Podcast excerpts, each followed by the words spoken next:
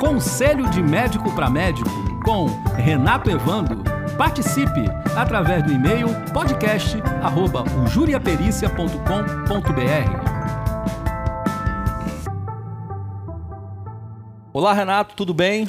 Olá, Freire, como vai? Saudações aos nossos ouvintes. Renato, a gente tem uma pergunta aqui de um residente que ele fala o seguinte: Prezado Renato, sou residente de ginecologia e obstetrícia e fico muito inseguro quando, quanto à realização de ligadura de trompas. Uma médica conhecida foi processada por ter realizado uma ligadura em uma paciente que teria solicitado o procedimento por já ter três filhos. A paciente se separou e casou novamente e queria ter um novo filho. Tá? Quando descobriu a irreversibilidade do procedimento, processou a médica. Fico muito inseguro e desconfortável quando me solicitam esse procedimento. Como devo agir para ficar em segurança? Essa pergunta é bem relevante, Alfredo, porque de fato é uma situação muito corriqueira, né? Do dia a dia mesmo, do, do ginecologista, do urologista também, de alguns especialistas que têm a, dentro do seu próprio exercício da especialidade, a possibilidade de fazer esse tipo de procedimento, que envolve a chamada esterilização cirúrgica, né? Sim. Veja, o que deve nortear sempre a conduta do médico, qualquer que seja a situação, e nessa também, ele tem muita convicção, né, que está agindo, está executando o seu ato médico, seja uma prescrição da medicação, seja a execução de um ato cirúrgico, está exercendo seu ato médico dentro do que está o respaldo jurídico e o respaldo ético daquele ato, né?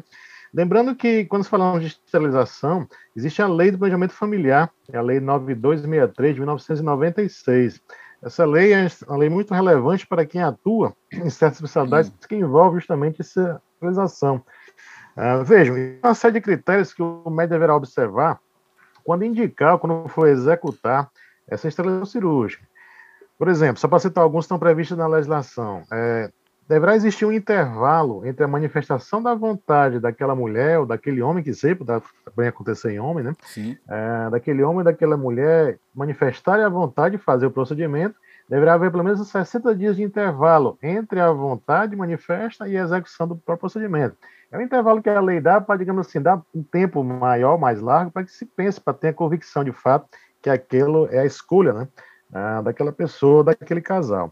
Hum. Deverá ser, ser muito bem orientado, muitas vezes uma equipe multidisciplinar, em que essa equipe vai apresentar os métodos contraceptivos, quais são os que existem, quais são os que são reversíveis, quais são os que são irreversíveis, para que aquele cidadão possa ter a, decisão da melhor maneira possível, da melhor orientação é, possível.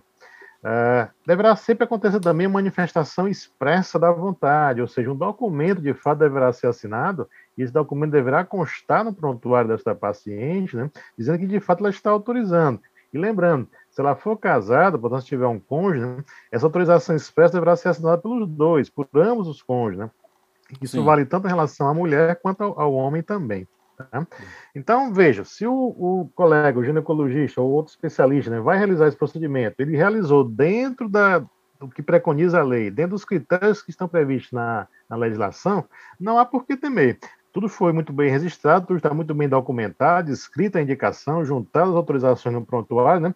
Mesmo que aconteça um processo, digamos assim, e aí não se pode dizer que alguém esteja, esteja livre de ser processado, né? Não se pode, não pode garantir isso, mas mesmo que aconteça algo dessa natureza, o mestre está muito bem resguardado, muito bem fundamentado, muito bem justificada a sua conduta. Então, é um processo que está fadado né, a ser pretensamente arquivado. Por outro lado, né, vamos pensar aqui, digamos que o colega não utilizou os critérios que a legislação, que a ética prevê. Já, já existe na própria lei também um, uma tipificação de crime, ou seja, um crime previsto no artigo 10 dessa lei do planejamento familiar, que é o de realizar a esterilização cirúrgica sem estar de acordo né, na conformidade dos critérios, né, que acabei de elencar alguns deles. Né? Isso, inclusive, a própria lei prevê como, como reclusão, a pena desse crime, como reclusão de dois a oito anos e multa. Tá? Então, é preciso, portanto, mais uma vez, né, estar muito bem seguro de que, de fato, existe a indicação do procedimento, tudo foi muito bem documentado, tudo foi observado nos intervalos necessários, tudo foi juntado no prontuário para que, de fato, né, não há o que temer, já que eu agi dentro da legislação, agi dentro da ética médica. Tá? Então você recomenda que os nossos colegas estudem essa lei a fundo, né? E, e sempre aquela famosa autorização por escrito do paciente.